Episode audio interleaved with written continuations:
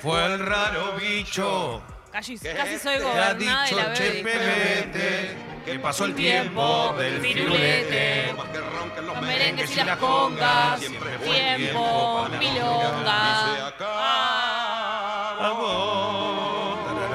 Más vale que esta se la sepan toda para el miércoles, ¿eh? Sí, sí, sí. Sí, No, pero sí, el la miércoles, vamos a saber. el miércoles te digo una cosa, va a ¿Qué, ser tan? ATR que yo no sé cómo va a ser. Si quieren ver algo en serio fuerte, La fiesta eh, Sexy People, ¿eh? Sí, fuerte, va a ser fuerte. ¿A qué hora voy? Claro que va a ser fuerte. A las 10 sobre ¿Cómo? la puerta. A las 10, no, a las 10 es puntual el miércoles. Bien. eh. Sí, no se jode, ¿eh? Exactamente. Bueno, empecemos con la columna Yeah. porque hay muchas cosas para hablar de deportes. Dale, Leo. Eh, Todo quiero saber. Primero, en eh, lo último, lo último, lo último que se sabe, lo último que pasó es el sorteo de Champions, algo que está muy bueno, que ocurre cada tanto, una vez por año, y que va a ser para febrero porque así empezarán los cruces de octavo de final del torneo de clubes más importante del mundo. ¿Qué significa?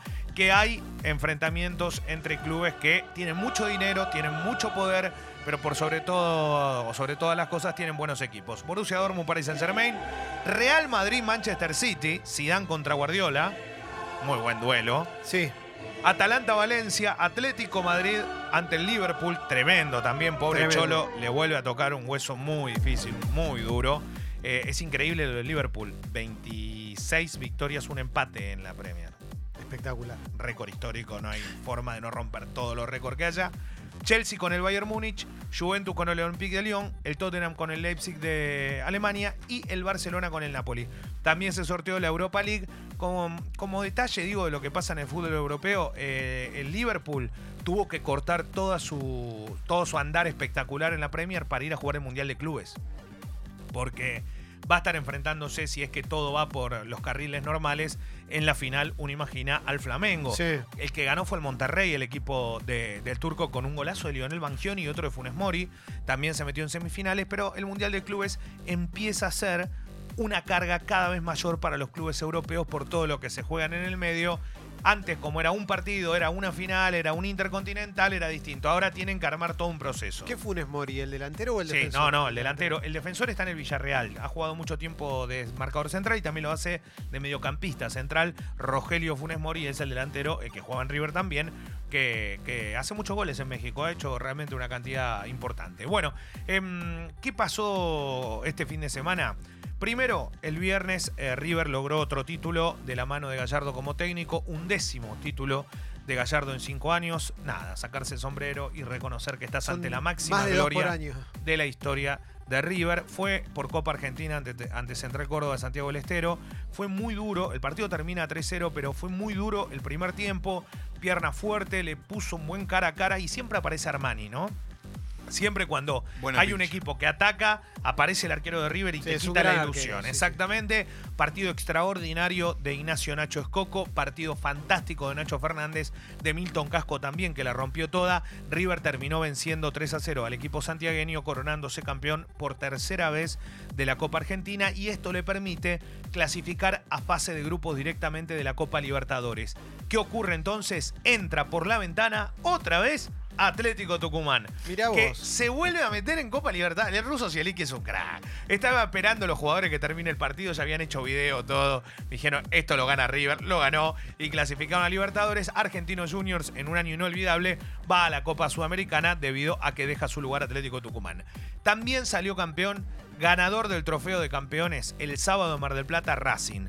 Derrotó a Tigre, fue victoria de la Academia, fue 2 a 0, dos goles del paraguayo Matías Rojas en un partido, en un partido donde fueron dos goles iguales, ¿eh? una corrida de Montoya y un gol idéntico uno al otro del 10 de Racing, que tuvo una declaración muy extraña para el fútbol argentino. Cuando terminó el partido dijo, se lo quiero dedicar y pedirle disculpas a la gente que yo sé que no hice bien las cosas en la cancha y que me tenía como ahí en eh, cruzado. Y la verdad que no tiene que pedirle disculpa a nadie. En todo caso, no rindió los primeros partidos y ahora sí le toca. Bueno, Racing, eh, Mauro fuera de micrófono preguntaba ¿Qué es la- el trofeo de campeones? Es el ganador de la Superliga, que es Racing el último, ante el ganador de la Copa de la Superliga, que había sido Tigre. Eh, Tigre hoy está en la Todos B. los días hay un. Ahora, el ganador de esta juega contra el ganador de. Y Claro, así sucesivamente. Y, bueno, es, es- es medio, es medio. Esto no es un torneo eh, como un campeonato, es una copa. ¿Eh? Queda como una copa nacional, pero bueno, ahora desde, desde que se instaló que todos los títulos profesionales y amateurs van todos en una misma bolsa, se suma un título más para Racing. Te voy a decir algo, eh, más allá del festejo de la gente, más de 22.000 personas de Racing fueron a la cancha. Eh, los jugadores lo festejaron mucho también, hubo momentos emotivos. En general decimos, esto tiene que ver, y el otro día lo dije en la transmisión, con eh, una realidad y es que si, si no te toca estar mucho en esa situación, cuando, cuando se te da lo tenés que aprovechar. Y los jugadores de River festejaron mucho la Copa Argentina también. Y hacía poco venían de perder una final de Copa Libertadores. Eh, más allá de esto, Hubo elecciones en San Lorenzo, hubo elecciones en gimnasia. En San Lorenzo ganó por amplio margen, aplastante Marcelo Botinelli. Obviamente se tuvo que presentar él porque hasta ahora venía eh, con Arreceigor como nombre fuerte, el hombre del Satsai. Finalmente llegó Marcelo ¿Cómo se Tinelli, llama? eh, Horacio Arreceigor. Gran nombre. Sí, Reza bueno. del Satsai es, es el, es el ídolo de, de un equipo de fútbol de Kazajstán. Claro, no, Exacto. suena más como que hay muñecos, ¿no? Y, Bueno. y se transforma de una cosa a la otra. Lo habían puesto a él de primer nombre y se dieron cuenta que la cosa no venía para nada Soy bien. Aragorn, hijo de Rezaigor de Satsai. Lo pusieron a Marcelo Hugo. Tinelli quiso ir como presidente, pero finalmente se dieron las elecciones. Bueno, bien. Y algo positivo para San Lorenzo, más allá de, de la victoria o no de Tinelli, aquellos que lo votaron, los socios, es que nunca fue a votar tanta gente. Convocaron que vayan todos los socios, fueron más de 15.000. Realmente una elección récord para San Lorenzo. Eso es bueno, hay que valorarlo. Y después, Gimnasia, que no iba a tener la continuidad de Pellegrino, que no iba a seguir. Maradona dijo: si no sigue Pellegrino, yo no sigo. ¿Qué hizo el socio de Gimnasia? Fue y votó Pellegrino. Ganó, mm, 4.500 socios aproximadamente votaron y Pellegrino ganó y sigue siendo el presidente de gimnasia. Eh, le ganó O sea que el Diego no se va. a no se Robustelli. el Diego no se va. Algo, algo le haga, lo haga enojar. No, no, no, está firme, 10 minutos. firme en Gimnasia de Grima La Plata y allí va a seguir. Eh, la gente le da una respuesta también al técnico. Creo que hoy Gimnasia también tiene mucho que ver con este andar eh, y la ilusión porque está Maradona en el banco. Ha mejorado futbolísticamente, pero principalmente un equipo que viene muy golpeado, ¿no? Muy cacheteado. El hincha del Lobo lo sabe. Bueno, veremos si socialmente puede, puede mejorar. ¿Qué pasó en España? No sé. El Rayo Vallecano jugaba un partido en la segunda de la Liga Española y se suspendió por primera vez eh, eh, en la historia un partido de Ah, Liga. por lo del futbolista ucraniano. Exactamente, un A futbolista. De Satsai. Claro, un futbolista ucraniano tuvo una situación muy particular. No había ocurrido nunca y uno dice, ¿por qué se suspendió un partido por insultar a un jugador? Un canto racista. Sí. ¿Qué dijo la gente del Rayo Vallecano? Nazi de mierda.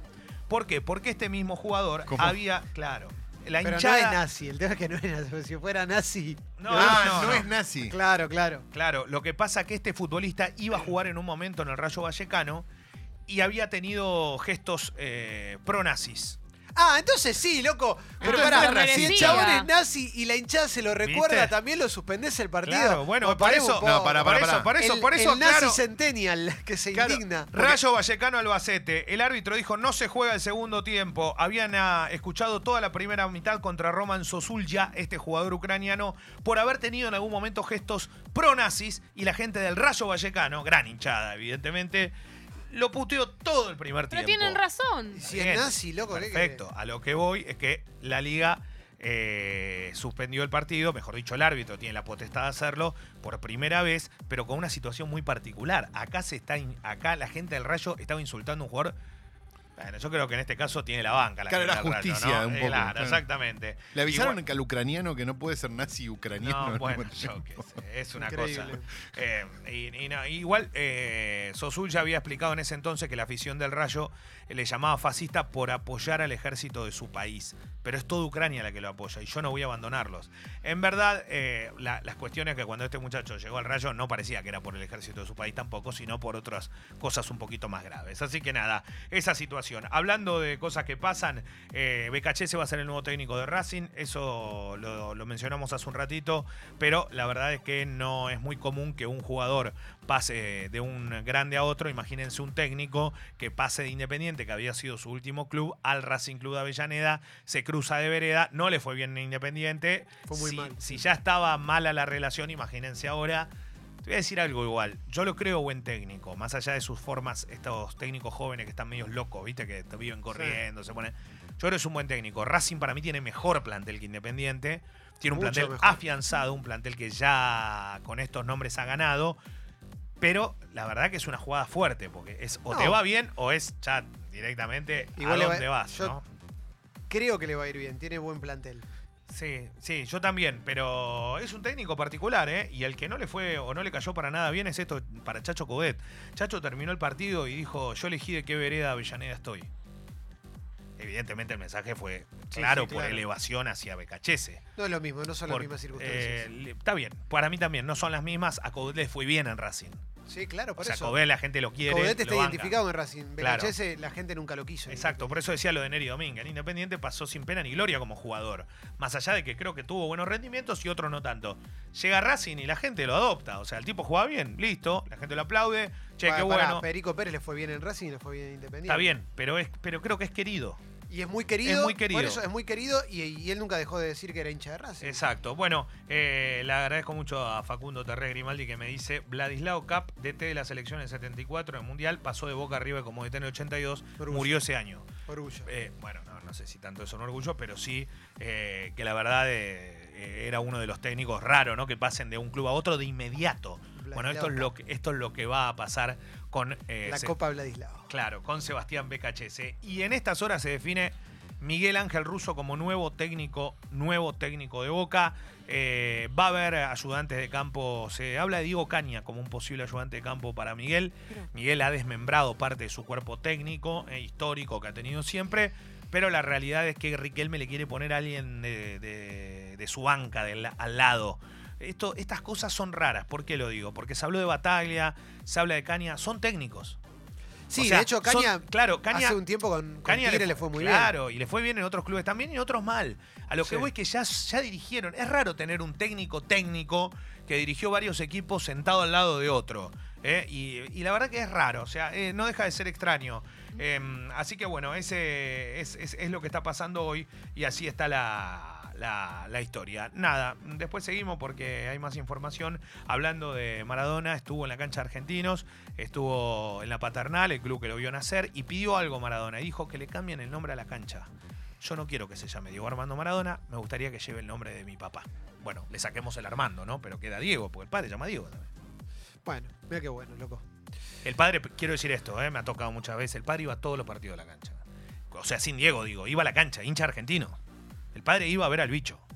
Eh, Se lo merece. no sé, pero es Más como allá que de ser el papá de Diego. a lo que voy es que Maradona es de argentino, el barrio de la Paternal, no tengo duda por lo que logró después de los cebollitas. Pero la verdad es que Diego después se identificó con otras camisetas y siempre su amor por Boca y eso, la verdad, que el padre iba a ver argentino. Eh, está bueno. A mí me pareció siempre emotivo cuando lo veía ahí sentado Sí, sí. en su palco. Y pero se llama Diego Maradona. Eh, bueno, por eso, le borran. Pero es Don Diego Maradona. Don Don Diego. Claro, don Diego. Chitoro. Estadio Don Diego. Uf. Oh, Chitoro. Chito. Gracias, Leo. Abrazo.